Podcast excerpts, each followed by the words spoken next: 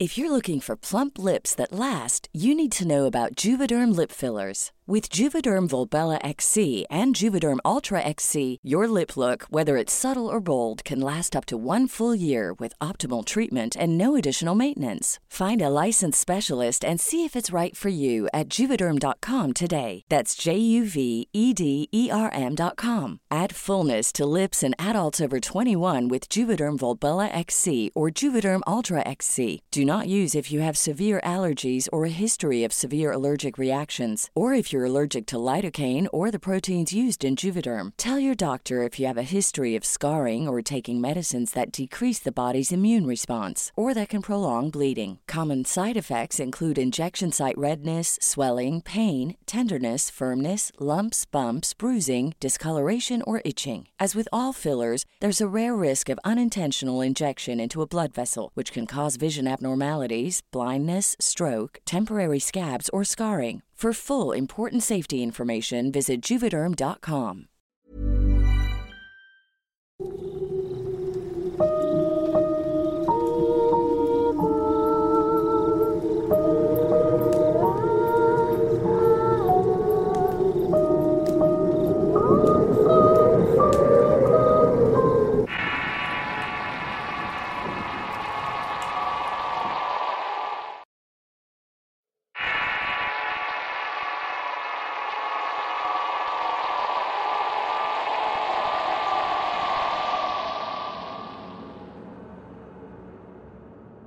Soy José Delgado y tengo un amigo que actualmente también es vecino de mi casa desde algún tiempo atrás. Somos de Juventino Rosas en Guanajuato, México. Y fue él a quien le ocurrió el relato que voy a contar. Todo sucedió hace algunos años cuando estaba recién casado y empezó a trabajar como vigilante nocturno en un hospital cercano. Parte de sus funciones era hacer recorridos por los pasillos, cerrar puertas que habían dejado abiertas y apagar las luces que quedaban encendidas. Él cuenta que al principio se asustaba porque en algunas ocasiones las luces se prendían solas. También las puertas volvían a abrirse si las llegaba a cerrar. Todo esto sin explicación alguna. Lo más raro es que no había brisas de aire ni otras personas que pudieran hacerlo. Luego del tiempo comenzó a hacer amistad con una compañera llamada Mónica que trabajaba como empleada de limpieza. En una oportunidad para la época de Semana Santa coincidieron en el turno laboral. Todo ocurría normalmente por lo que decidieron salir un rato fuera de las instalaciones. Estuvieron fumando un cigarrillo y pudieron platicar un poco. Al terminar cada uno realizó sus funciones habituales. Pero en eso mi amigo pasó por la oficina donde se guardaban los expedientes de algunos de los pacientes. Y ahí fue que escuchó una voz y el sonido como de algo que estuviera arrastrándose por el piso. Eso era extraño ya que en ese sitio no trabajaba nadie a esa hora. Ni siquiera el personal de limpieza ya que es solo una actividad para las mañanas y la tarde. Por lo que fue a checar de qué se trataba el sonido y quién lo estaba haciendo. Al revisar la oficina no encontró a nadie pero se observó algo inusual. Debajo de un escritorio encontró un pequeño listón de color rojo sangre. Pero como era algo sin mayor importancia pensó que era de algún niño que había entrado a jugar y había olvidado el listón en el lugar. Terminó cachando para recogerlo, pero al hacerlo notó que debajo de él había unas gotas de cera de color negro y algunos granos de sal. Esto le extrañó, pero no dedicó tiempo a pensar de qué se trataba. Solo fue a buscar a Mónica para que limpiara bien esa pequeña área. Cuando encontró a su compañera, le preguntó por qué había olvidado limpiar la oficina de los expedientes. Ella le respondió que esa área no le correspondía y que además esa zona siempre le causaba angustia ya que sentía como si la estuvieran vigilando. En ese momento mi amigo también se percató que le había ocurrido exactamente lo mismo en ese lugar. Mónica también le comentó que en una ocasión pudo ver a una anciana vestida de negro que tendría poco más de unos 70 años. Cuando le preguntó qué era lo que estaba haciendo allí, la viejita simplemente desapareció ante sus ojos. Luego, al cabo de un rato, pudo ver a la misma anciana recostada en una de las camillas, por lo que creía que se trataba de una bruja. Mi amigo no creía en esa historia, por lo que se rió muy fuerte y se despidió de su amiga para continuar trabajando. Para esto ya como las 3 de la madrugada cuando empezó su nueva ronda. Cuando pasó por la oficina de los expedientes volvió a escuchar las voces. Era como si estuvieran rezando en ese sitio. Esta vez podía escuchar los susurros con un poco más de claridad. pero no comprendía nada porque era como si estuviera hablando en otro idioma. Prestó atención para saber cuál era el punto exacto de dónde provenían los rezos. Ahí confirmó que era desde la oficina que sospechaba. Volvió a entrar y volvió a ver que no había nadie, pero algo lo dejó paralizado. Lo impresionó ver que en el piso ya no estaba el listón que habían dejado antes. Ahora había siete veladoras de color negro formadas en círculo. Con ella había listones negros y rojos y un leve olor similar al incienso. En esta oportunidad se decidió a reportar la novedad, pero justo en el momento que tomó su radio con la mano apareció una anciana vestida de negro, tal como la había descrito su amiga Mónica poco tiempo antes. Mi amiga le preguntó a la anciana qué hacía allí y qué era eso que había puesto en el piso, pero no obtuvo respuesta alguna de la viejecita. Solo tomó su radio y empezó a dar alertas a sus compañeros, pero el radio no servía. Pareciera como si se le hubiera acabado la batería. La vieja comenzó a reírse de una forma burlona y escandalosa. Esta risa macabra aterró más a mi amigo. Pero lo que más lo asustó fue ver cómo de la anciana empezaban a salirse como una especie de plumas alrededor de todo su torso. Cuando pudo reaccionar a su asombro y el miedo dejó de paralizarlo, salió corriendo del lugar y llegó donde estaban sus demás compañeros. Al ver su cara y aspecto se preocuparon y empezaron a preguntarle qué era lo que le había ocurrido. Cuando dejó de temblar, le dijo que no se trataba de ningún ladrón y empezó a contar lo ocurrido con la anciana. Todos permanecieron callados mirándose las caras hasta que uno de ellos le dijo, es posible que sea una bruja. Todos bromeaban y reían menos él, y aunque estaba tratando de pasar el susto al verlo en ese estado, el supervisor le dijo que en esas condiciones no podía continuar sus funciones. Así que era mejor que se retirara a su casa a descansar y que al día siguiente podía reponer las horas que había dejado de trabajar. Mi amigo aceptó la oferta del supervisor y tomó rumbos a su casa y eran como las 5 de la madrugada para ese momento. Cuando estaba a punto de llegar empezó a escuchar que lo estaban llamando por su nombre. Andrés, Andrés. Pero pensó que era su imaginación por lo que recientemente había pasado. Al llegar a su casa despertó a su esposa y ella asombrada le preguntó qué era lo que hacía allí tan temprano. No le contó nada para que no lo tildara de loco, así que se inventó unas cosas para que no siguiera preguntando. Más tarde ese día Andrés visitó a su mamá y le comentó lo que había visto la noche anterior. Ella le dijo que eso era trabajo para una de sus primas que era curandera. Así que ambos se salieron de la casa buscando su ayuda. Al llegar al sitio, la prima invitó a Andrés a pasar a una habitación en donde había un altar. Allí empezó a pasarle por todo el cuerpo un trapo con un olor muy extraño. Al mismo tiempo le decía a mi amigo que no se preocupara y que él no tenía nada malo. También le dijo que lo que había visto era una bruja. No le había hecho nada a él, pero debía tener mucho cuidado. Por lo cual tomó un amuleto, lo acercó a su boca y dijo algunas oraciones en voz muy baja y como en otro idioma se lo dio. Le dijo que era su protección y que siempre lo llevara con él en el bolsillo. Sin embargo, a pesar de esa protección, Andrés decidió renunciar a su trabajo. Terminó en un empleo en el cual no pasan cosas tan extrañas.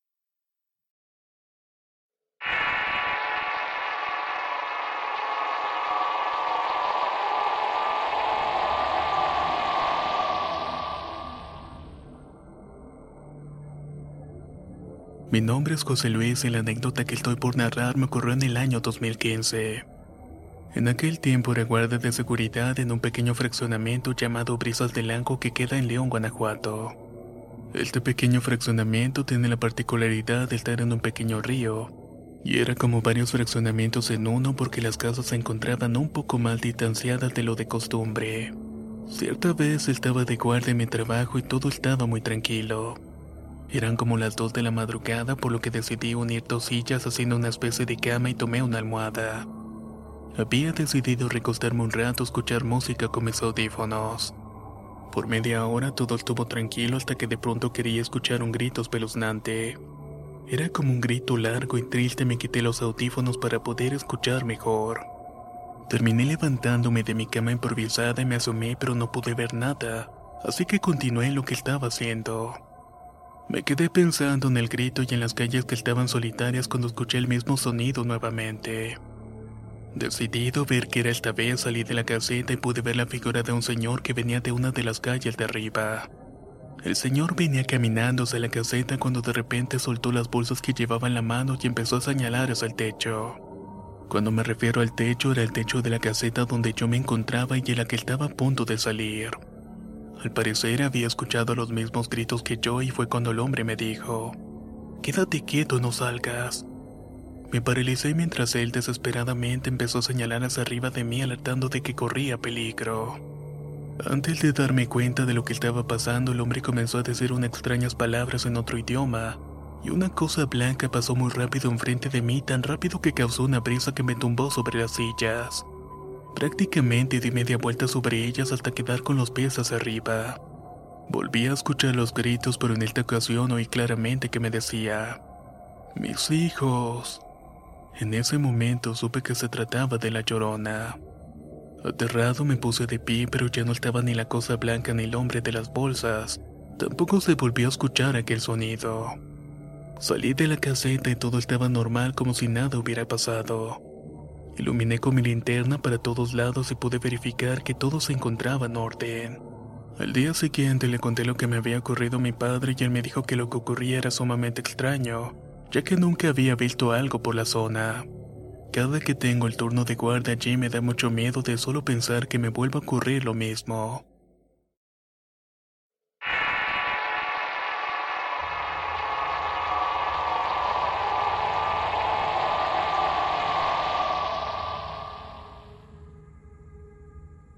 Soy Gabriel Gallardo y me desempeño como personal de seguridad en una discoteca de la ciudad de Oaxaca de Juárez. Esta queda muy cerca de mi casa y me tardo entre 10 y 15 minutos en recorrer la distancia entre mi trabajo y mi casa. Por lo que siempre me regreso caminando y aunque sea de madrugada no tengo problema con eso. Una vez salí de ahí como a las 3.30 de la madrugada. El camino de regreso estaba tan tranquilo como siempre. Si acaso una suave brisa refrescaba un poco más la noche y hacía que se sintiera un clima más agradable.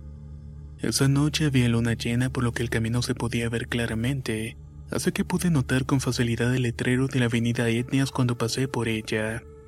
Lugar donde antes había barrancos y arroyos, ahora solamente había escuelas. Justo cuando pasaba al lado de un colegio pude escuchar un raro lamento con un tono fantasmal de una mujer. Era como si se dirigiera hacia donde solo estaban unas canchas solitarias. Esto hizo que se me erizara la piel por lo que paré mi caminata tratando de identificar qué era lo que estaba sucediendo. Cada vez los gritos eran más lejanos, largos y tenebrosos. Cada vez sentía más miedo, necesitaba alejarme de aquel sitio. Corrí un poco más hacia adelante y pude conseguir un taxista que estaba estacionado y me senté aliviado por el encuentro. Ya no me encontraba solo y estaba acercándome a mi casa, y en ese instante recordé la leyenda de la llorona, la cual dice que si escucha sus gritos a lo lejos es porque ella está muy cerca. De inmediato me puse a correr tan rápido como pudieron mis piernas y no paré hasta llegar a mi casa. Al llegar me encerré y traté de dormir aunque el alarido de los perros no me lo permitieron.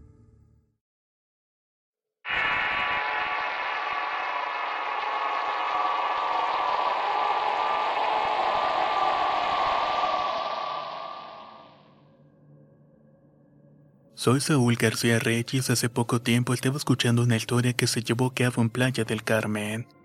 Esta trataba de un joven que había saludado a un anciano que padecía de diabetes pero había fallecido el año anterior. Esto hizo que recordara una anécdota de algo similar que viví personalmente. Cuando comenzó esta historia yo tenía unos 5 años de estar trabajando como agente de seguridad en una tienda muy conocida que vende productos básicos al por mayor. En la tienda los unos se rotaban cada dos semanas, así cada guardia estaba de velador por la noche durante toda una semana corrida, por lo que cada uno de nosotros le correspondía esta labor en algún momento. Al cabo de cuatro meses de estar allí trabajando, a mí me correspondió mi primera semana como velador. Lo primero que me orientaron es que los últimos que abandonaban la tienda siempre son el gerente de área y un supervisor o jefe de área de seguridad. La razón de esto era porque el gerente siempre era el que activaba la alarma de seguridad y el jefe de seguridad era el testigo de la activación de la alarma.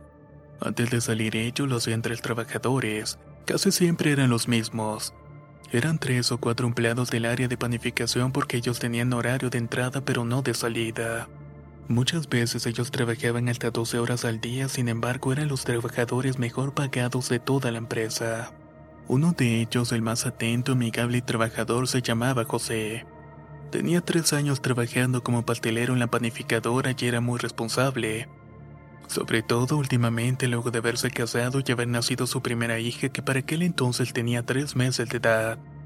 Una noche el gerente y el supervisor ya estaban por retirarse así que me preguntaron si ya habían salido todos los trabajadores.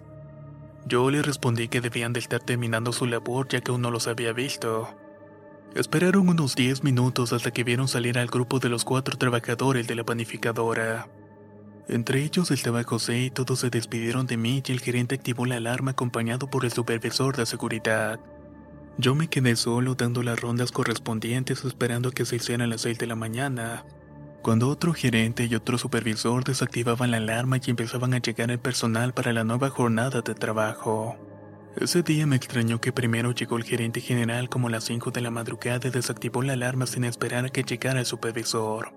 Ingresó a la tienda por la entrada del personal, me saludó y me hizo una solicitud algo inusual. Me pidió que le entregara el registro de las últimas personas en salir por la noche. También me pidió que le indicara en cuál departamento trabajaba cada una de esas personas. Yo le respondí que buscaba la información y se la daba en la oficina. Al cabo de unos 15 minutos llegó también el supervisor de vigilancia. Él también me saludó y me hizo la misma solicitud de hacía poco tiempo me había hecho el gerente general. Le dije que el trabajo ya estaba listo porque me lo había solicitado el gerente general quien se encontraba en su oficina. En ese momento llegaron también el jefe de percederos, departamento que le correspondía a la panificadora, así como también el jefe de recursos humanos. Ya esto me indicaba que algo extraño estaba sucediendo.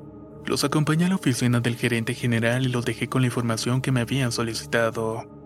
Sin embargo, al poco rato el supervisor de seguridad se acercó a mi puesto a preguntarme algo. ¿Está seguro que José el pastelero de la panificadora fue uno de los últimos en salir? Yo le respondí con toda seguridad que sí. Él estaba entre el grupo de los cuatro trabajadores que salieron antes de que activaran la alarma. ¿Hay algún problema con eso? pregunté. Él me respondió que por la noche antes de llegar a su casa lo habían asaltado y asesinado, por lo que necesitaban la hora de salida de la tienda para asuntos relacionados con el seguro de vida. Yo no lo podía creer. Hace pocas horas lo había visto con vida y fue algo muy extraño, pero no más extraño de lo que ocurrió después. La noticia se fue dando a conocer por todo el personal y todos sentían lo mismo que yo. Todos estaban comentando el suceso hasta que en eso uno de los compañeros de mantenimiento escuchó una de las conversaciones que teníamos sobre el tema. Al parecer él no estaba enterado de la mala noticia ya que nos preguntó qué era lo que estaba ocurriendo. Que por qué había tanto alboroto en toda la tienda y le terminé respondiendo lo que le había pasado al desafortunado José. El asombrado me respondió que cómo podía jugar con eso, que no era posible porque lo había visto en el paradero de las combis que incluso lo había saludado como siempre y hasta habían platicado un rato mientras esperaban juntos. Lo que se le había extrañado era que al llegar al transporte le había dicho que él alcanzaba el rato, ya que tenía que esperar a otra persona. Esto le inquietó porque iba a llegar tarde, sin embargo siguió su camino y lo dejó en la parada. No sigan jugando con esas cosas, ya verán que está por llegar. En ese momento pasó el gerente general y confirmó la noticia. También dio la invitación de la familia para el velorio. Así el compañero de mantenimiento se pudo convencer de lo que le había dicho. Tal vez había hablado con su espíritu por la mañana y solamente se había despedido de él. Para mi suerte esa fue la última noche en el turno de velador. El compañero de mantenimiento no pudo seguir trabajando en la empresa y terminó renunciando. Esto fue así hasta hace un año cuando renuncié y empecé a trabajar como agente de seguridad en un hotel. Allí lo encontré otra vez y él también estaba trabajando en ese sitio. Nos saludamos y terminamos almorzando juntos ese día. Entre plática y plática llegamos al tema de José el pastelero. Hasta ese momento me juró que había platicado con él esa mañana. Y que él había renunciado a la tienda porque siempre lo veía y lo saludaba.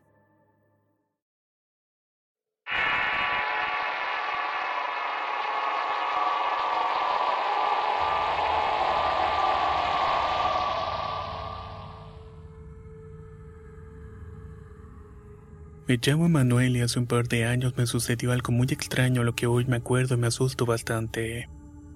Me ocurrió durante mi faena de trabajo. Por cierto, me empleo en la seguridad privada y he elaborado en edificios residenciales y de oficinas. También en algunas industrias en un conocido panteón del Estado de México. Precisamente allí fue donde ocurrió todo lo que voy a contar. Me tocaba el primer turno de la noche y el compañero de la tarde al entregarme la cuerda me dijo que tuviera suerte con el niño. También me dijo que si lo veía siguiera caminando y que por nada del mundo volteara a verlo.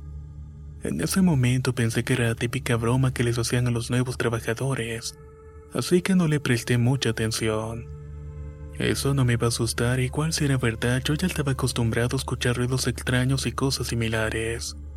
Así que solo le di las gracias y comencé a trabajar. Mi turno comenzó como siempre y todo se veía normal en el recorrido. Cuando ya estaba de vuelta empecé a escuchar sonidos extraños esto hizo que volteara hacia donde quería donde se producían. Al hacerlo, lo primero que vi fue la figura de un pequeño niño como de cuatro años. Tenía una gran paleta en su mano derecha, se me quedó mirando y comenzó a correr. Mientras yo estaba paralizado en el mismo punto y no me podía mover o emitir una sola palabra. Pasaría menos de un minuto cuando por fin pude reaccionar. Hecho esto, salí corriendo al otro sentido del niño directamente hacia la caseta, lugar donde me encerré y no salí hasta la mañana siguiente.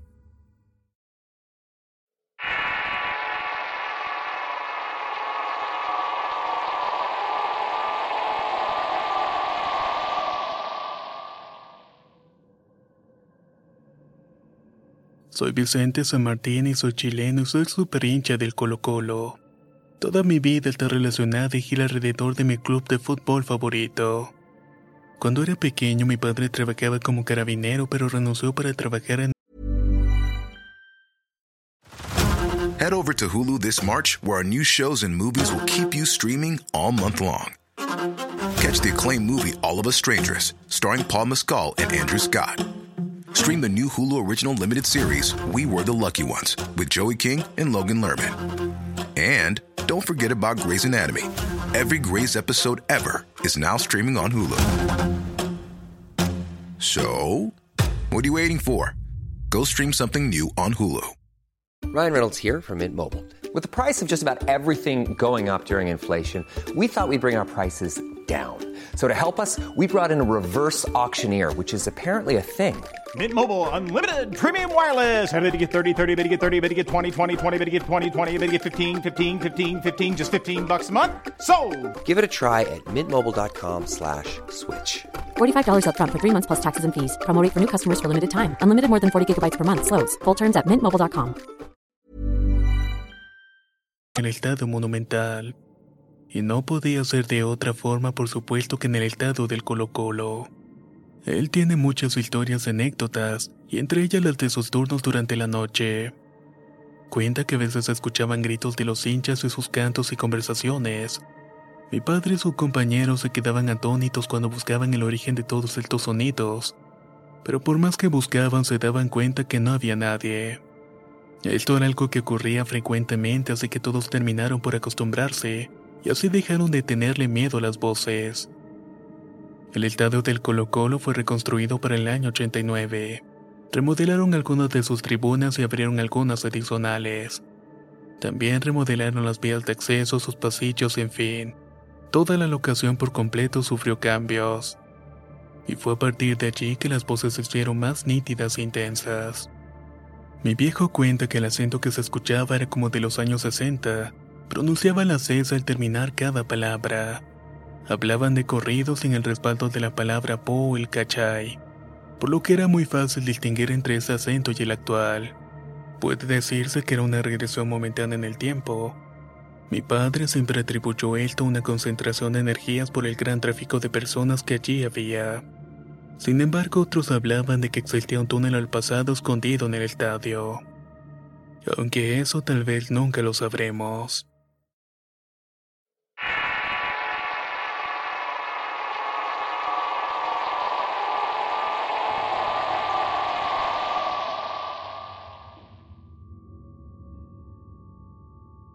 Me dicen Leo y nunca antes me había pasado nada del tipo paranormal. Hasta hace unos meses atrás. Tampoco salgo de mucho miedo, sin embargo me quedé impresionado, así que lo voy a relatar. Y sepan también que es verdad lo que dicen. El que busca siempre encuentra. Mi provincia natal es Alta en Argentina, ante donde me mudé hace algunos años atrás, pero actualmente me encuentro viviendo en Buenos Aires. Me encargo de la seguridad en una garita, un trabajo que hasta el día de hoy es bastante tranquilo y del cual no me puedo quejar. Uno de mis tantos días libres decidí salir a conocer un poco de la ciudad por lo que me dirigí a la costanera del Tigre, un lugar turístico bastante hermoso. Cuando estaba por la estación me topé con una chica que por su aspecto lo que hacía pensé que era una gitana. Era una chica muy bonita, creo que mexicana, y estaba bailando cerca de la estación y ofrecía el servicio de la lectura de palma de las manos. Mi afición por lo esotérico y lo paranormal me mantuvo atento a lo que estaba haciendo. Mi curiosidad no dejaba que me apartara de ese lugar. Por un rato me mantuve mirando todo pero desde cierta distancia, sin embargo, en algún momento ambos cruzamos nuestras miradas. Era como si ella supiera que la estaba mirando fijamente y decidió hacer una conexión conmigo. Ambos nos sonreímos, pero su mirada era tan penetrante que tuve que apartarme un poco para poder prender un cigarrillo y fumar un poco. No me percaté en el momento en el que terminó su danza, se acercó a donde yo me encontraba, por lo que me sobresalté cuando me habló para pedirme un cigarrillo. De inmediato respondí que sí a la dueña de esa hermosa voz. Pero al agarrar la cajetilla y ofrecerla, ella la apartó un poco con sus manos y me pidió que la disculpara, que solamente había sido una excusa para acercarse a mí. Se presentó y me dijo que la razón de su interés hacia mí era porque ella podía ver el alma y el aura de las personas, y que la mía era particularmente interesante ya que nunca había visto una igual. Yo asustado le pregunté si había visto algo conmigo y ella sonriendo dijo que para nada, Además me preguntó si podía leerme la palma de la mano. Que no me preocupara porque no me iba a cobrar por eso, yo curiosamente terminé aceptando. Observó mi mano detenidamente y confirmó lo que había dicho antes, que yo era una persona especial y diferente, que tenía un don pero que aún no lo había desarrollado y era como si estuviera bloqueado. Yo le pregunté de qué trataba ese don y ella me explicó que yo podía ser un buen exorcista, brujo, curandero pero que eso solamente dependía de mí. Lo que tenía que hacer era acompañar a donde su maestro para que me purificara y enseñara todo lo que necesitaba. Aunque la idea me parecía genial, la verdad es que todo eso parecía muy extraño. Y de inmediato ella al ver mi cara me dijo que estaba consciente de que todo era raro, pero que podía probar que todo lo que estaba diciendo era cierto. Para esta prueba yo debía darle una prenda y pensé que lo que quería era quedarse con mi viejo anillo de plata que llevaba en la mano cuando leyó mi palma. Como no era de mayor valor se lo di y total seguí actuando con mi curiosidad. Me quité el anillo, se lo di las manos, ella me dijo que no me preocupara que me lo iba a devolver. Que lo iba a hacer exactamente a las de la madrugada del día siguiente en mi sitio de trabajo. Le di el beneficio de la duda, sin embargo ya daba por perdido el anillo y nos despedimos y cada uno siguió su camino. Esa noche fui a trabajo como todos los días y ya ni siquiera recordaba lo que había ocurrido con la gitana. Comencé mi ronda y eran casi las dos de la madrugada cuando estaba de regreso a la garita para prepararme un café. Al hacerlo salí a la puerta de la garita con mi taza en la mano para tomar el café como acostumbraba. Eran las dos de la madrugada cuando escuché graznido de repente y vi como una enorme lechuza de color blanco se posó en el poste que estaba frente a mi garita. El ave me miró directo a los ojos y dejó caer algo brillante al piso y luego salió volando. Miré alrededor y no había pista alguna de la lechuza, por lo que me acerqué a ver que era eso brillante que había dejado caer al piso. Grande fue mi sorpresa al ver que el objeto brillante era mi anillo de plata el mismo nicho que le había dado la gitana.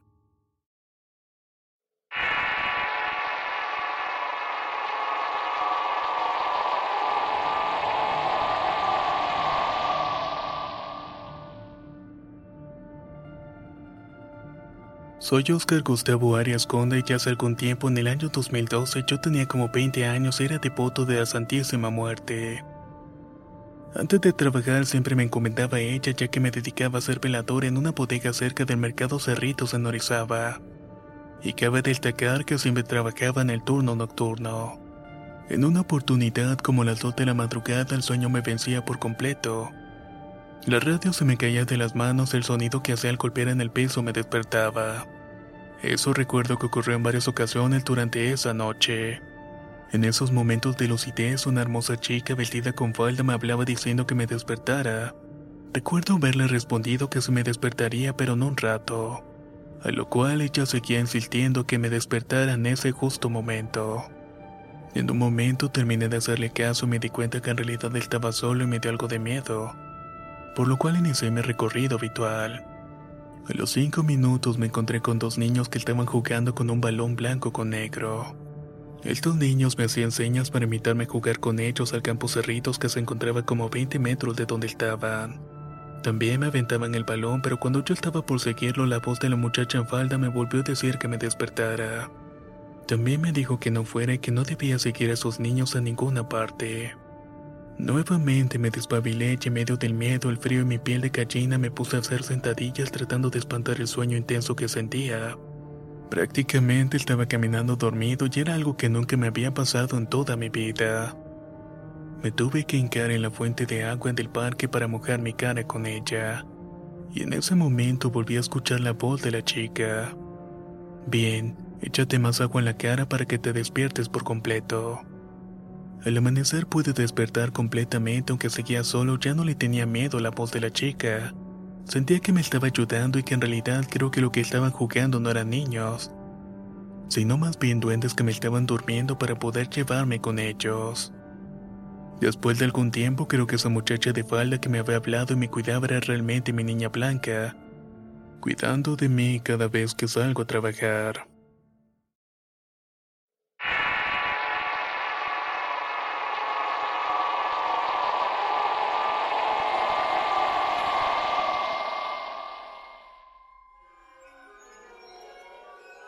Mi nombre es Josh Quish y soy de Ecuador y mi trabajo es bastante común, pero mi sitio de trabajo no lo es tanto. Soy celador del turno de la noche en una sala de velaciones o funeraria. Algunos dicen que es un empleo para los más valientes o menos miedosos, que deben ocurrir muchas cosas y que salen espantos. Al principio yo me reía de esos comentarios diciendo que eran tonterías de la gente para asustarme, pero eso lo pensaba antes de que me ocurriera la siguiente historia. En una oportunidad estaban velando a una persona en la capilla del segundo piso y aunque ya era tarde algunos de sus amigos y familiares aún se encontraban allí. A pesar de que solo se pueden permanecer en ese espacio hasta las 12 horas de la madrugada. En ese momento tuve que acercarme al grupo y con la mayor educación y a pesar de su sentimiento, recordé el horario del lugar ya que debían salir por ser la hora de cerrar. Todos fueron bajando y cuando creí que ya se había retirado el último grupo, Subí a revisar si todo el recinto se encontraba desocupado. Me había equivocado ya que desde las gradas aún antes de llegar a la sala pude ver que se encontraba un señor sentado en las sillas del medio. Este hombre se encontraba viendo el ataúd donde estaba el fallecido. Por lo que imaginé su dolor y muy respetuosamente recordé que estábamos cerrando, por lo que era necesario despedirse en ese momento. Me respondió que lo dejara unos minutos más, así que le dije que podía quedarse, pero no más de cinco minutos. Volví a la parte de abajo dando el tiempo que el señor bajara para poder cerrar el local. Luego de los cinco minutos aún había bajado, así que volví a la parte de arriba de la funeraria. Esta vez estando decidido a acompañarlo a la entrada y terminar mi jornada. Mayor sorpresa la mía cuando no lo vi en donde lo había dejado. Lo busqué en el baño y en las otras salas, sin embargo no lo encontré en ningún lugar. Era como si estuviera yo solo en todo el sitio. Seguí hacia la cafetería, la sala de recepción, revisé cada uno de los sanitarios y pasillos, pero no había nadie. Y tampoco habían visto que alguien hubiera salido de la funeraria. Por último, solo me quedaba un lugar para revisar, así que me armé de valor y me preparé para cualquier cosa. Me asomé al ataúd, pero en ese instante se apagó la luz y pegué un brinco del susto pero de inmediato volvió así que me recuperé rápidamente. Volví a asomarme a la caja del fallecido, lo que vi cambió mi forma de pensar hasta ahora. En esa caja estaba el mismo señor que había visto sentado en la sala hacía pocos minutos antes. Nunca podré olvidar esta experiencia. Hasta ahora es que me atrevo a contarla a alguien a pesar de que después empecé a escuchar pasos. Pero luego poco a poco me fui acostumbrando a todos esos ruidos.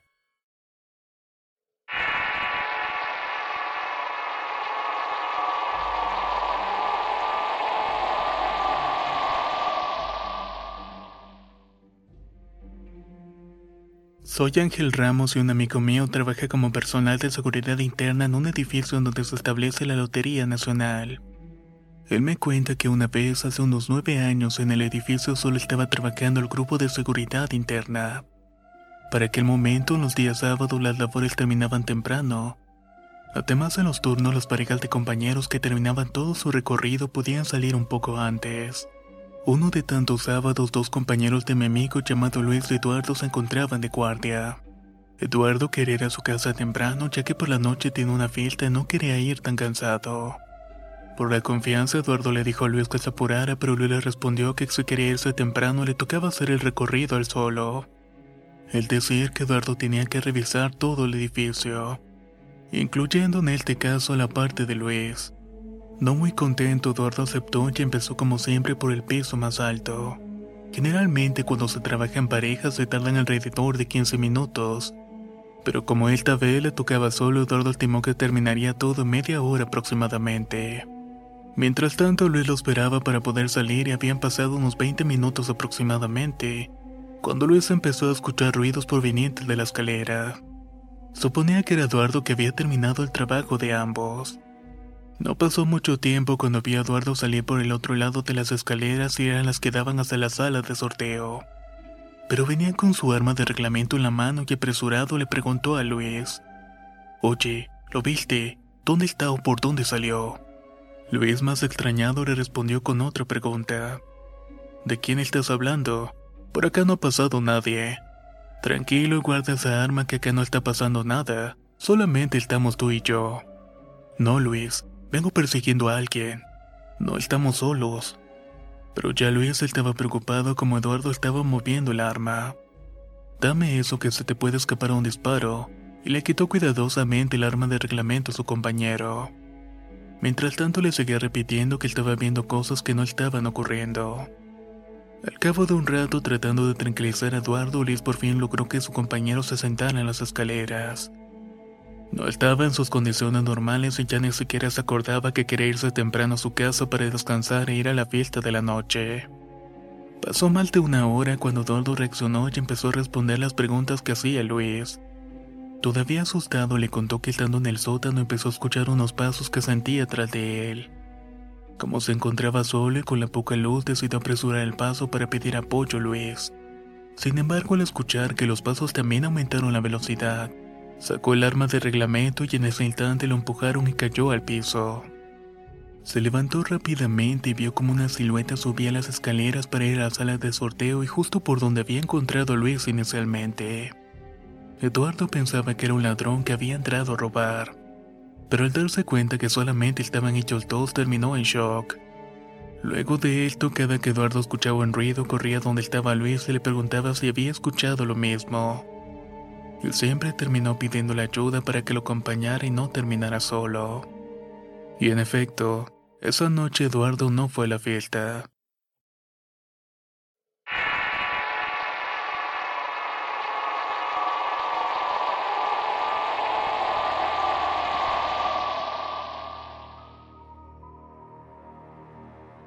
Soy Heredia Castillo y vivo en el estado de Toluca. Me empleo como guardia de seguridad desde hace mucho tiempo. He trabajado en muchas ciudades y muchos sitios. Entre ellos una universidad que se encuentra en la villa del Moloya de Juárez cerca del penal. Por cada turno éramos 15 guardas de seguridad y todos estábamos distribuidos para cada uno de los edificios y casetas de vigilancia. En dos de estos edificios, los más alejados de las casetas eran los sitios a los que nadie le costaba trabajar. Esto era porque se decía que en ellos tanto de día como de noche sucedían cosas extrañas. Por cierta ocasión, en la época de vacaciones, me tocó el turno con una compañera. Como no había nadie más, decidimos ver una película en la televisión que teníamos al lado de los monitores del circuito cerrado de seguridad. Comenzamos a ver nuestra película y todo estaba en orden pero al cabo de media hora noté que en los monitores de seguridad había un hombre que había entrado al edificio y estaba deambulando por los salones de la planta alta. Le comenté a mi compañera de turno si había cerrado las puertas con llave y ella con extrañeza me contestó que sí, que todas las puertas tenían llave y además me preguntó por qué hacía esa pregunta. Entonces fue que le comenté lo que recién había visto en la pantalla. Con esto ella no se sorprendió mucho y por el contrario, me dijo que no le prestara mayor atención, ya que ella lo había visto en varias ocasiones y cada vez que salía a ver quién era no conseguía a nadie. Un poco más tarde, esa noche, el supervisor encargado mandó llamar a todos los guardias a la caseta principal. Así que apagamos mi compañera y yo y salimos al edificio y nos encontramos con otros compañeros. En el camino les conté lo que había visto y al voltar hacia el edificio todos pudimos ver una sombra que se asomaba desde una ventana del piso de arriba. Pensamos que era el supervisor iniciando su turno. Casi llegando la caseta principal nos topamos con el supervisor. Sorprendido le preguntamos cómo había regresado tan rápido y por dónde, ya que ninguno lo había visto desde que estaba asomándose en la ventana del edificio. Él nos respondió que no sabía de lo que estábamos hablando, que apenas estaba llegando y que ni siquiera había comenzado su turno. Era imposible que él nos hubiera llamado y mucho menos entrar al edificio, ya que nosotros éramos los que teníamos las llaves.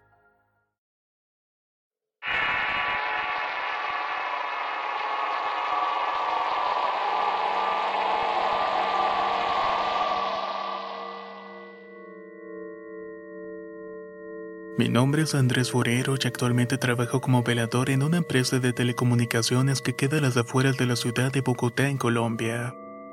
No es un trabajo muy pesado, pero el horario es agotador y no hay muy buenas condiciones para los empleados. Digo esto porque los horarios son de 12 horas. A mí, por ejemplo, me toca el inicio de la jornada a las 3 de la tarde y salgo a las 3 de la mañana. Nuestro turno es uno de los más complicados, pero es el que mejor paga tiene. Al final terminas por acostumbrarte a trabajar de esta manera. Otra de las cosas que no hace tan atractivo este empleo es que cierran todo como a la una de la madrugada, incluyendo los baños. Como ninguno de los que trabajamos en este turno puede usar los sanitarios, nos ingeniamos un espacio solo para eso que es en una área boscosa, la cual se encuentra en un área boscosa que está en un área llena de arbustos muy cercana a la zona donde se encuentra la empresa. En una oportunidad, uno de mis compañeros fue al baño improvisado, venía pálido con una historia bastante extraña. Contaba que algo lo había molestado por lo que sería buena idea no ir solos. Como era un tipo bromista al punto de ser molesto, el resto del grupo no le prestamos mayor atención y seguimos con nuestras actividades diarias. Sin embargo, no pasó mucho tiempo en que uno de los supervisores llegara de la misma manera contando una historia bastante parecida.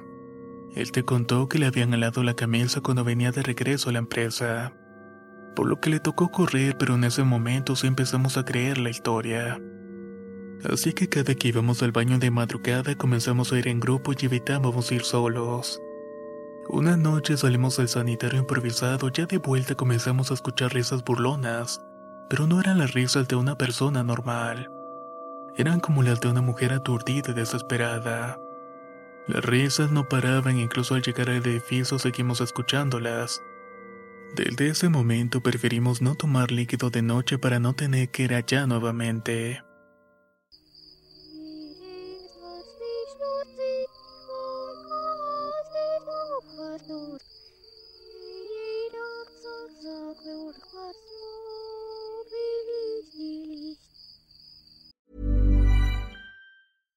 How would you like to look five years younger? In a clinical study, people that had volume added with Juvederm Voluma XC in the cheeks perceived themselves as looking five years younger at six months after treatment. Look younger, feel like you. Add volume for lift and contour in the cheeks with Juvederm Voluma XC. Reverse signs of aging by adding volume to smooth laugh lines with Juvederm Volure XC. For important safety information and to find a licensed specialist, visit juvederm.com. That's J U V E D E R M.com. Not for people with severe allergic reactions, allergies to lidocaine, or the proteins used in Juvederm. Common side effects include injection site redness, swelling, pain, tenderness, firmness, lumps, bumps, bruising, discoloration, or itching. There's a risk of unintentional injection into a blood vessel, which can cause vision abnormalities, blindness, stroke, temporary scabs, or scarring. Talk to a licensed specialist to find out if it's right for you. ¿No te encantaría tener 100 dólares extra en tu bolsillo? Haz que un experto bilingüe de TurboTax declare tus impuestos para el 31 de marzo y obtén 100 dólares de vuelta al instante. Porque no importa cuáles hayan sido tus logros del año pasado, TurboTax hace que cuenten Obtén 100 dólares de vuelta y tus impuestos con 100% de precisión. Solo con Intuit TurboTax. Debes declarar para el 31 de marzo. Crédito solo aplicable al costo de la presentación federal con TurboTax Full Service. Oferta sujeta a cambios o cancelación en cualquier momento.